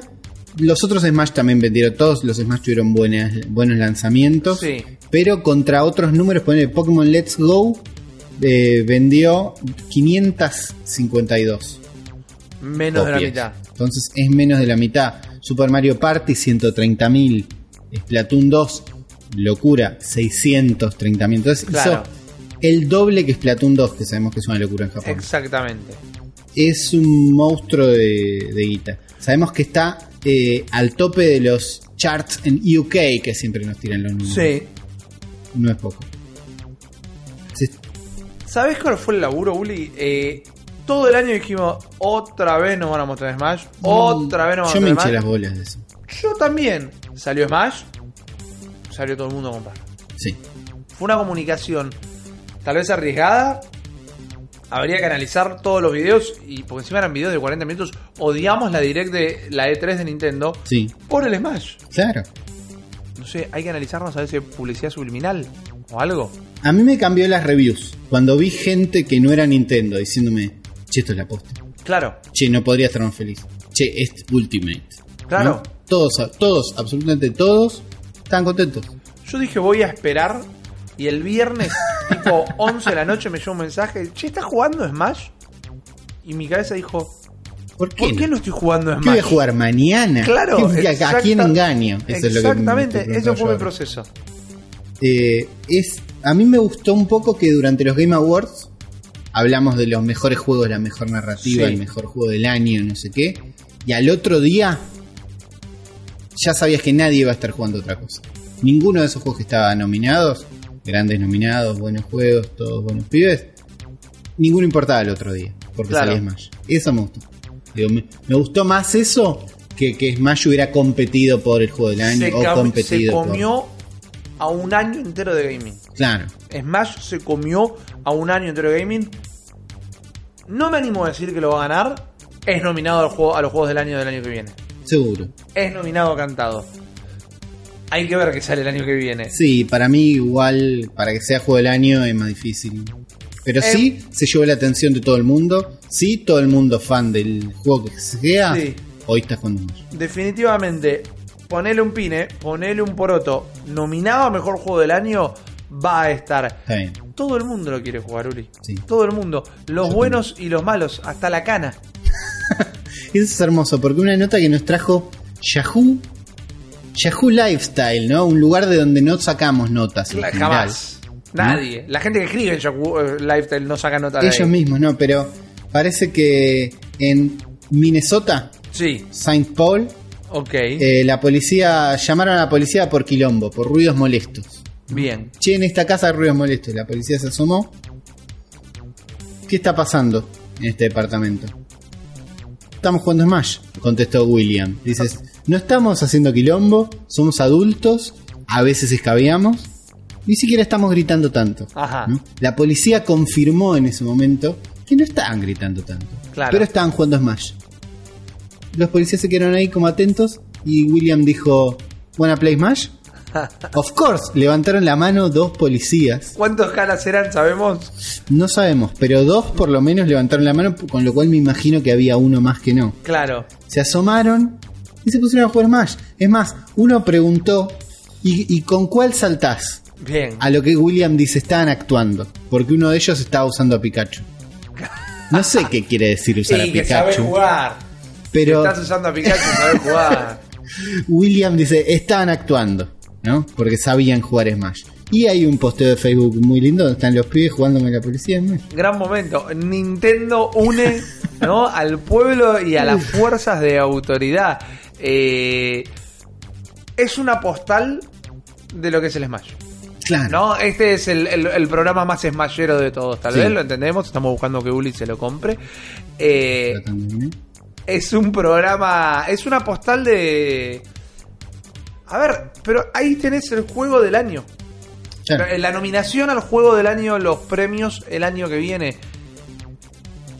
¿Cuántos juegos podemos hablar que movilizan a la gente que juega y a la que no juega de esta manera? A los casuales y a los hardcore. Es un Red Dead Es un abanico Redemption 2, complejo, sí. ¿No? Es un. ¿Qué más? Sí. A ver, eh, es un Mario Kart que tiene una parte que el Mario Kart no tiene. Es un Mario Kart. Es. Eh... Ni se me ocurre. A ver, no digo Es que un Mortal de la Kombat. historia. Ahora que Mortal Kombat empezó a salir cada mayor cantidad de años y que volvieron a estar buenos, me parece que es equiparable. ¿No? Es, es un Street Fighter cuando los Street Fighter estaban prendidos fuego. Porque ahora quedaron. Va, no, no sé si quedaron. No le di bola a los Street Fighter 3D. Eh, el 5 arrancó muy mal y se fue emparejando con el tiempo. Pero arrancó muy mal. Creo que la del Mortal Kombat era mejor, pero eso, eso no, es Sí. el nuevo God of War. Claro. No, no hace tanto del de Wii U, pero no lo jugó nadie porque la Wii U no la tuvo, No la nadie, tuvo nadie. ¿no? Ya tenemos eh, en dos años más cantidad de Switches vendidas que todas las Wii U's Claro. que estuvo en 3, 4 años. Yo creo que la relevancia social del Smash, construida a través de la comunicación, y a lo de lo sólido que es el juego, llevó a ese momento. Y postales como esas van a dar para que sea un juego muy, muy hablado Sí. directamente. Ahora, eh, ponele que nominado juego del año, el Sí. año que viene. Falta un montón. Un montonazo. Te enfría el juego en un tanto tiempo. Con 5 paquetes DLC, largas un paquete DLC cada dos meses, lo tenés caliente todo el año. Digo, lo tenés que mantener. Porque Lo tenés que mantener. Eventos, torneos. Es un eSport. Todo el mundo va a estar esperando la Evo del año que viene. yo la voy a ver. Claro. Claro, querés ver a Sonic Fox saliendo campeón. No, no sé si juegas Smash. Estoy casi seguro que sí juegas. Ojalá. Pero lo querés ver. Querés ver el. Más allá que obviamente van a jugar todos con los mismos personajes. querés ver el, la Evo donde tenés este juego con 100 personajes. Claro. Y poneme otra. Estamos tirando un telo- más te los redijimos que nunca. Yo no sé si en el año que viene no tenemos un Nintendo World Championship. Me encanta. Este año hubo. No, creo que Trataron- 2015 fue la última vez que hubo. Sí. Yo se lo pregunté cuando entrevisté a Bill Manziel. A ver, le dieron mucha bola en el. En E3. Hubo unos torneos Hubo torneos, los Invitationals. Los Invitations. Le pusieron fuerza. a Sí, eso. le pusieron fuerza. Metieron mucho. Sí, señor. Pobre sí, Arms. claro, claro, claro. Pobre Arms.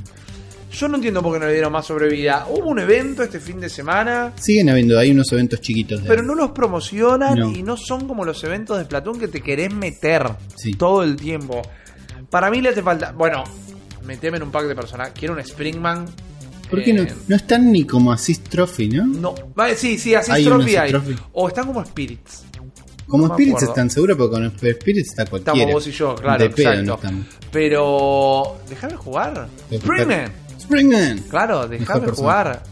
Con Girl o la payasa que me, me produce cosas la, la payasa. Ah, No sé, no lo entiendo bien. es buen personaje.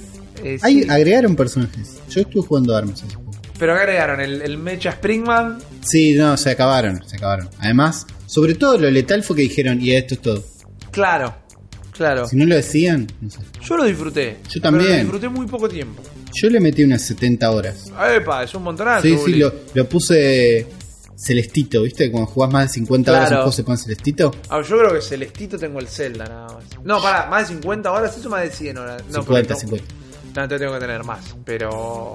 Yo tengo. Pero sí. Eh, sé que el Arms estuvo ahí, pero no lo toco. Ok. Yo lo quiero a, a Springman y Yo a. Ribbon, que algo así. Van a estar en un DLC. Espero, ya los Sí. pagué, así que espero. Vos no hace falta que los pagues, pero puedes ir por el Uh, paquete normal. ver, Cuando lo anuncien, eh, lo agregas. Te quiero contar ahora igual, Luli, algo que no vas a poder comprar, me, me deja más tranquilo. pero yo creo que lo hubieras hecho. Vos viste que vos sos un tipo que hace ejercicio. Ponele, Andas en bici, un poco. nadás cuando podés. Y nada. Ok, bien. Eso ya mucho más de ejercicio de lo que hago yo y de lo de bastante gente que nos debe estar escuchando. Y Nintendo siempre intentó meter estas cosas de movilidad. Sí. Tenemos los controles de Switch, tenemos eh, eh, la Wii Fit. la Wii Fit, que es esa tabla que fue uno de los periféricos más vendidos Sí. de la historia, de cualquier consola, de cualquier plataforma. Sí. Y en los 90 intentó mucho con esto porque le parecía una imagen saludable para vender a las familias y Sí, demás. sí, de- para salir de. Claro, los videojuegos no son malos, exactamente. Y en el no- año 91, Nintendo empezó a laburar en un producto que lo iba a presentar recién en el año 94 en una exposición tecnológica en Las Vegas. Y el nombre completo era The Super Nintendo Life Cycle Entertainment Bike. Ya, ¿Ok? ya estoy juntando plata. ¿Qué es el exertainment? Es una palabra que me va a costar pronunciar muchísimo durante todo el programa del día de la fecha, pero es el concepto de entretenimiento y ejercicio. Es el exertainment y de ahí de Super Nintendo Life Cycle Exertainment Bike, también conocida como la. Life Cycle 3500. Buen nombre. ¿Ok? ¿Qué era esto? Esto es una bici fija, como Sí. la que te encontrás en el gimnasio Claro. que venía con una base, la base imagínatela como una caja de pizza, Sí. ¿no? Es una base cuadrada Sí, básicamente. sí, una bici Claro. de gimnasio, una base de pizza. Por afuera, ¿no? La base, por Sí, sí, separado.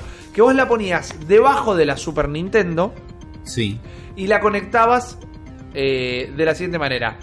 Por los cables de, eh, de audio y video, Sí. ¿no? Se conectaban de eh, la consola a esta tabla. Conectabas un cable a la corriente para que le dé poder. Y después con un cable de red conectabas la bici a esta base. Sí. ¿Ok? Entonces, ¿eso qué hacía? Que vos pudieras jugar juegos arriba de la bici. ¿Ok? Porque vos tenías una bici fija común y corriente, una vez Sí. más, como quizás alguno de ustedes tiene en su casa usando de perchero. Claro. Y con dos clips le ponías en los manubrios y en el izquierdo era un clip que tenía los cuatro botones de la cruceta Ah, y en el derecho tenía los cuatro botones. era realmente jugar. No, no iba a jugar track and field.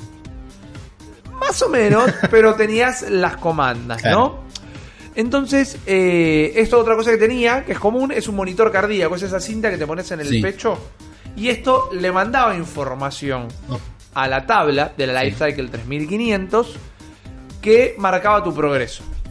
Bien, entonces eh, esto no tuvo mucha cobertura en las revistas de videojuegos, tal vez, salvo en las propias de Nintendo, pero la revista Consumer Reports sí. del año 95 dice que la Life Cycle 3500 era una gran bici fija porque tenía un buen tamaño para tenerla en el hogar, por ejemplo, tenía muy buenos seteos de ejercicios, o sea, realmente podías hacer ejercicios que se reflejaban de una manera saludable en vos.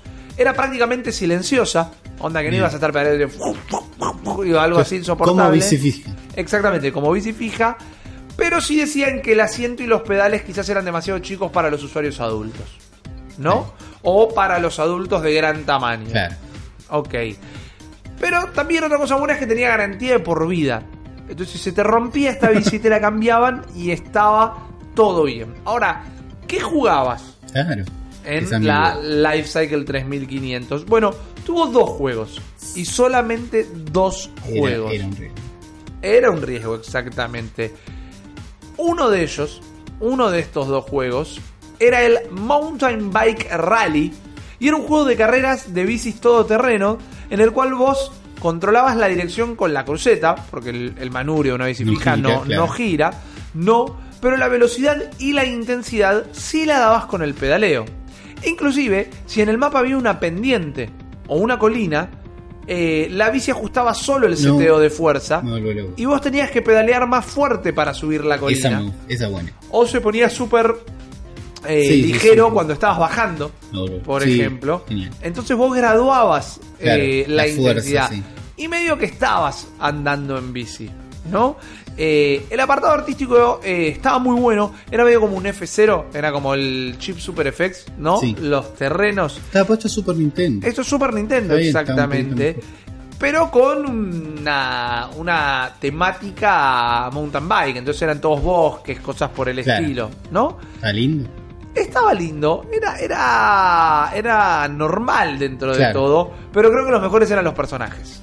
Porque, por ejemplo, tenías a. Y acá guarda, anoten porque hay, hay muy buenos handles de Twitter. Acá. Había varios personajes, en total son 1, 2, 3, 4, 5, 6, 7, 8 personajes. Y tenías, por ejemplo, a California Jack, que era el típico pibe de California que anda en bici, pelo largo, rubio, lentes de sol. ¿Casco? ¿Usaban casco? Algunos sí, otros no. No Está sé bien. quién decidía, ¿no? cada uno, me gusta. Exacto. Tenías a Bruce, Sí. que Bruce tiene una mandíbula de concreto y unos ojos que los ves gritar como eh, musculá, Neverpony. Es como que guarda con el antidoping Sí. a Bruce. Tenías a Wind Rider, que era una chica de pelo verde, super cuenta de Instagram, super trendy. Tenías a Mountain Demon, que era un hombre afroamericano muy, muy enojado en su Muy rostro. enojado. Estaba muy enojado, por algo era el demonio de la montaña, ¿no? Tenías a Shadow Rider, que era un ninja común y corriente con un casco de bici. ¿No? Porque la seguridad ante todo, Siempre. decía Ninja. Shadow Rider. Tenías a Veronique, o como se pronuncie, Veronique, que era una mujer afroamericana sin ningún rasgo distintivo de nada.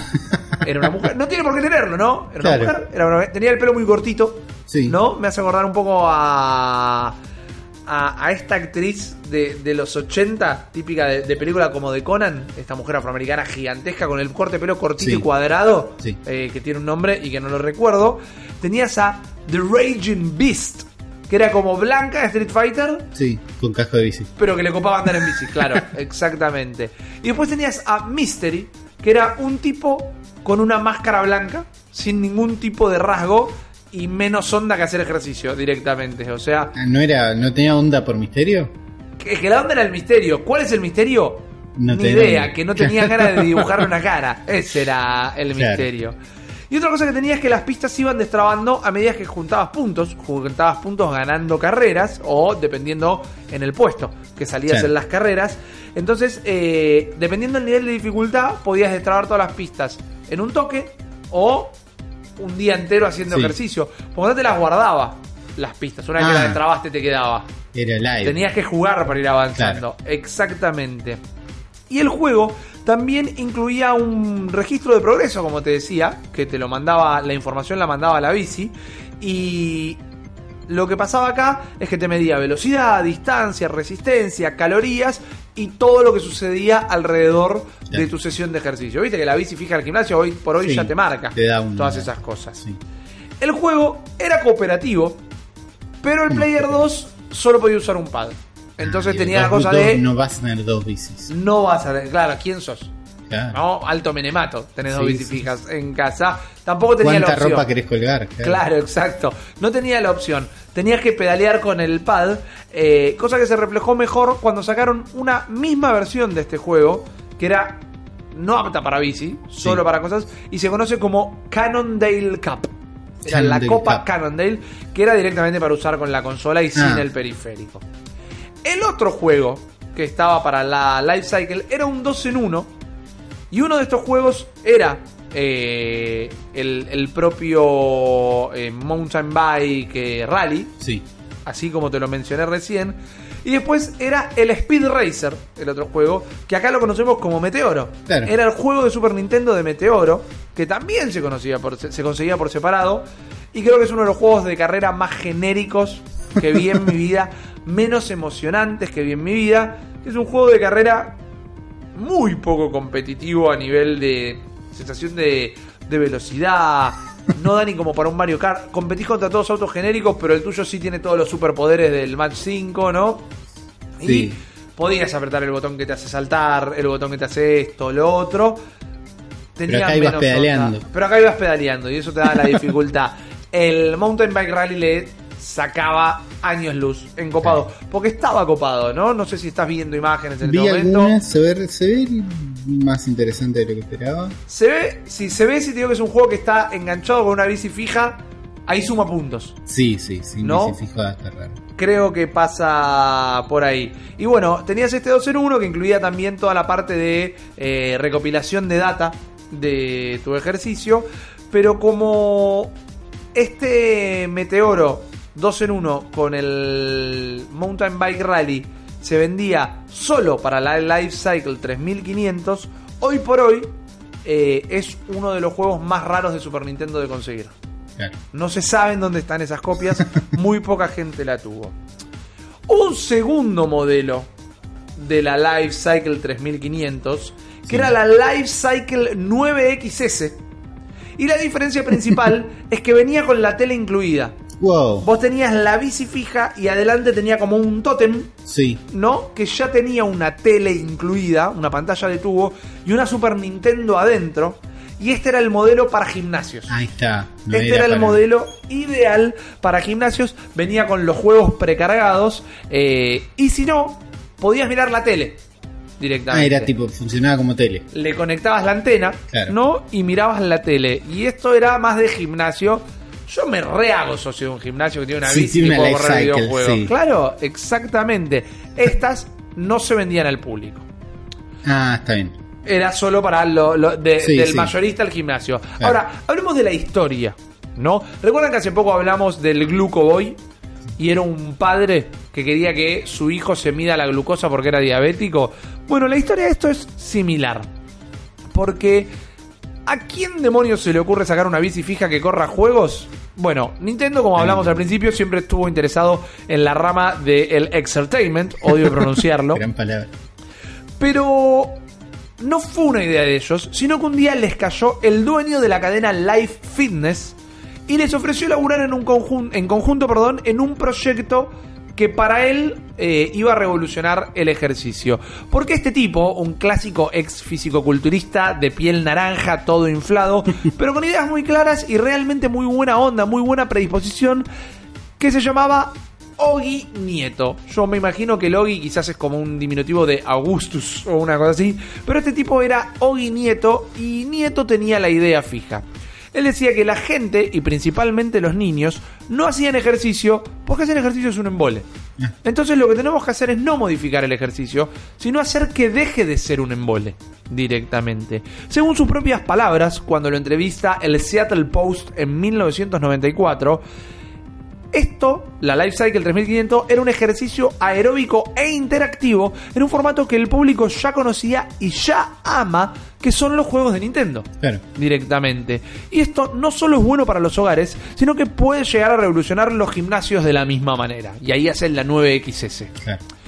En la, presión, en la presentación perdón, oficial de las Life Cycle, construyeron toda una montaña falsa dentro del centro de exposiciones de Las Vegas, que la montaña esta falsa tenía embebida las teles y las bicis estaban puestas delante de estas Claro. teles. Entonces cuando jugabas al Mountain Bike Rally, era como que estabas escalando Estabas la en montaña. medio de una montaña. Exactamente. Se gusta. pueden conseguir fotos de esta. Son súper falopa. Hay una mina que tiene hecho una bikini de cinta adhesiva. De, de, de duct tape de la violeta. Sí. Que no puede ser cómodo jamás en la vida. Pero bueno, no, esto era así. Eh, andás a ver por qué estaba vestida así la mina. No tengo esa data. Les pido mil disculpas. El tema es que en todo el show eh, la idea fue muy bien recibida, la respuesta al juego y a la bici fueron tan buenas que se armó muy bien eh, boca en boca de este producto y aún el anuncio de que el precio de la versión hogareña era de mil dólares, la gente lo recibió bien, dijo ok. Estoy comprando una bici. Porque, claro, y entiendo por qué cuesta bici. esto. Es una locura aún para estándares de los 90 de, en dólares y en Sí. Estados Unidos. ¿eh? Pero igual, no te asustes porque cuando se lanzó al mercado terminó costando 800 dólares. Sigue siendo una locura. Es menos que mil, Es menos directamente. Exactamente. No sé cuánto está una, vija, una bici fija hoy. Me tendría que acercar a un idea. local de. Claro. Un stand de los shoppings y ver esos pobres tipos y tipas tristes que los tienen intentando venderle a la gente que sale de McDonald's una bici fija. Pero no creo que sea mucho más barato tampoco Claro, al día de hoy, ajustado a la inflación y todo. Tres mil pesos, seis mil pesos, Ponele, no sé. Para mí Sí. debe estar cerca de las 10 lucas, si me preguntas. tres mil Mercado Libre, Ah, 700 bueno. vendidas. Me compro una 6.000. 3000. eh. Necesito un lugar para colgar la ropa. 4000 verde. Bueno. Verde del color. Claro, no 4000 dólares. verdes. Bueno, buena data. Pasar un par de links después. El tema es que hablamos de dos juegos, pero en esta presentación que se hizo y en distintas revistas y hasta en un comercial que tenían de Llame Ya, que lo protagonizaba el propio Ogi Nieto, Bien. se anunciaron varios juegos que iban a salir, como una nueva versión de Pac-Man y una nueva versión de Tetris. Que no me imagino, quizás la velocidad eh, la daba el pedaleo, Bajas la pizza rápido. o quizás era directamente jugar Tetris mientras estás andando en bici. Claro. ¿No? Pero eh, eran juegos que se habían anunciados, además de distintos periféricos eh, en la línea del Life Cycle, que iba a ser una cinta de correr Ah, que iba a tener los juegos, un escalador, que es esto que es como que estás subiendo una escalera. tenés como dos palos. Exactamente. Eh, y una de esas bicis fijas, pero que está sentado. Y que tenés los pedales adelante. Sí. ¿no? Que para mí son súper raras. Porque pedalear para adelante es rarísimo. El producto se lanza, como te decía, en este llame ya y muy pocos retailers.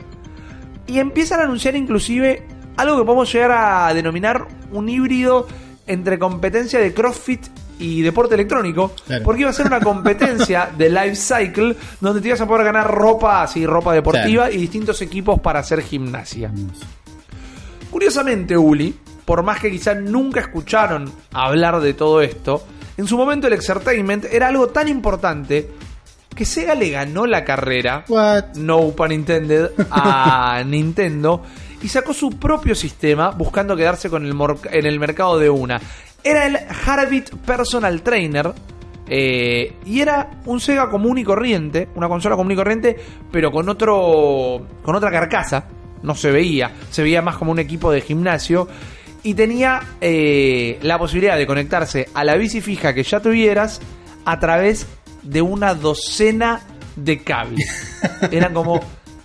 ¿Viste los dispositivos de realidad virtual? Sí. Que es todo un quilombo de cable. Bueno, era prácticamente lo mismo. Uno que va a la bici, uno que te va a las manos, uno que te va a la cara, uno que te va al pecho, uno que va a la tele. Era un quilombo realmente. Era muy, muy poco práctico, pero salía 300 dólares. Que eran 500 dólares menos que la Life si ya tenías una bici, 3500. podías usar la misma. Exactamente. Exacto. Y traía un juego propio que se llama Outback Showy, que era un canguro que le gustaba hacer ejercicio al aire libre. Y que también, como es el caso del Mountain Bike Rally y el Speed Racer 2 en 1, es el juego más raro de conseguir de Sega. De Sega Genesis, ¿no? Rarísimo. Eh, yo ni, este sí que posta ni lo conocía. ¿Qué pasa igual? No te asustes cuando te digo que Sega había ganado esta carrera, porque en Nintendo, Gracias. En Japón, Sí. ya había sacado una bicicleta fija y la había sacado en conjunto con Bridgestone, la marca de neumáticos, Sí. y era el Famicom Fitness System. Y acá donde la cosa se pone todavía mejor, porque todavía puede escalar. Este sistema no usaba cartuchos en el Family, sino que usaba tarjetas, tipo tarjetas digitales, tarjetas de memoria, como un cartucho de Switch, pero Sí. más grande. Sí. ¿Te acuerdas dónde se usaban esos dispositivos en el Famicom? ¿Y la parte de atrás en el dispositivo loco no? Técnicamente sí, está bien tu respuesta, pero lo que voy es que eran los cartuchos del Famicom Modem. Ahí va. Porque vos lo que hacías era Claro. conectar el modem a la Famicom, Sí. conectar la bici al modem y ahí te traqueaba toda la información del ejercicio que estabas haciendo. ¿Y por qué la cargaba el modem? Me preguntarás vos. Existe. Porque te la mandaba a tu PC a través de internet. Era mucho mejor que el Cycle. No tenía juego, Está bien. Pero ¿qué pasa? Te- era una manera de traquearte toda la información. A ver, podías jugar mientras lo usabas. Pero lo que estaba haciendo era traquearte la información y te la mandaba a la compu de tu casa. Y vos tenías todo tu sistema de ejercicio, toda tu rutina de ejercicio, todo el tiempo eh, traqueada, digamos. Claro. La tenías documentada todo el tiempo. Eh, estaba en gimnasios, nada más, pero te mandaba toda la data a tu casa. A tu casa. Con un modem. Exactamente, exactamente. Eh, a todo esto, aún antes que Sega, habían lanzado un cartucho de entrenamiento. Esto es lo más loco y lo más raro de conseguir. Antes de todo esto, pero en Estados Unidos, en Family o en NES, habían lanzado un cartucho de entrenamiento que se llamaba Racemate. Y si no sabes lo que es Racemate, Uli, o lo sabes, No, no, no sé, sé. te pregunto. Bueno, Entendí. Racemate es para la gente que compite en carreras de bici Sí. pero que a la hora de entrenar en la casa no les gusta usar una bici fija. Entonces es como un triángulo raro donde vos enganchás las ruedas de atrás, Pones tu bici. pones tu bici y la transformás en una la bici fija. Exactamente. Y acá te marcaba el RaceMate eh, Challenge 2, era el nombre del cartucho. te traqueaba intensidad, velocidad, calorías y todo para que vos pudieras hacer un proceso y un seguimiento de, De tu ejercicio. de tu ejercicio. Todo esto hoy por hoy es súper común para Claro. la gente que compite tenerlo en PC. Pero ¿qué pasa? Y este es el dato más loco para mí de todos. En el 96 Sí. la cantidad, según el censo oficial de los Estados Unidos de América, en el 96 solo el 30% de toda la población del país tenía una PC, pero todo el mundo tenía una NES. Entonces la gente de RaceMate, hablando y laburando con Nintendo, sacan el RaceMate Challenge 2, que era para que era más fácil. Era más Claro. fácil hacer el cartucho, era más fácil hacer el programa, ya tenían la consola, y si no tenían la consola, era más barato comprarse una NES que NES, comprarse claro. una PC directamente. Entonces, por más que estemos hablando de un nicho, la idea fue un nicho adentro de un nicho. Cuando estamos hablando de gaming, estamos hablando de entertainment estamos hablando de los 90. La idea fue buena y la reacción inicial fue mejor aún. Ogi Nieto, inclusive, confiando en su producto y confiando en la parte noble de su producto, que era que la gente haga ejercicio, de momento, en el lanzamiento de la bici, donó 500 de estas bicis a escuelas a escuelas. directamente, buscando incentivar a los chicos a hacer ejercicio y combatir la obesidad infantil. Y esto, Uli, resonó tanto en Sí. todo el país que el mismísimo Arnold Schwarzenegger, Es. el Governator, sin ningún tipo de incentivo de Nintendo, salió a decir, para muchos chicos el ejercicio es aburrido y esta idea particular en la que haces ejercicio al mismo tiempo que te estás entreteniendo es revolucionaria. Él de la nada. De la nada. casa Él en se ese despertó. momento era medio como Scioli hace unos años, era como eh, laburaba con el gobierno en el departamento de ejercicio, de, ejercicio, de deporte, el Ministerio de Deporte, Sí. quería decir, el departamento de ejercicio. No, no me recorten, por favor. Eh, pero no hubo un endorsement acá. Salió a decir, dijo, era por acá. Es esto. Bien. Estamos hablando del Governator, ¿no? Sí, el único. Para mí lo dice Arnoldo, es palabra santa. Lamentablemente las, la- las ventas no fueron muy grosas. Eh, y cuando salió al mercado, tuvo un buen arranque, pero la terminaron retirando de la venta antes de que pudieran sacar todos los otros juegos que habían prometido. Todo esto terminó como otro proyecto de Nintendo que no pasó a la historia, pero para mí era una- un cuentito hermoso para Sí. la columna de hoy, porque es como todo lo que se te pueda ocurrir, alguna vez Nintendo lo hizo. Eso me encanta. Y me gusta esta pata de recibir las ideas de afuera. ¿Dónde están los oguinietos y los australianos con diabetes que hoy le van a vender una idea A Nintendo. a Nintendo?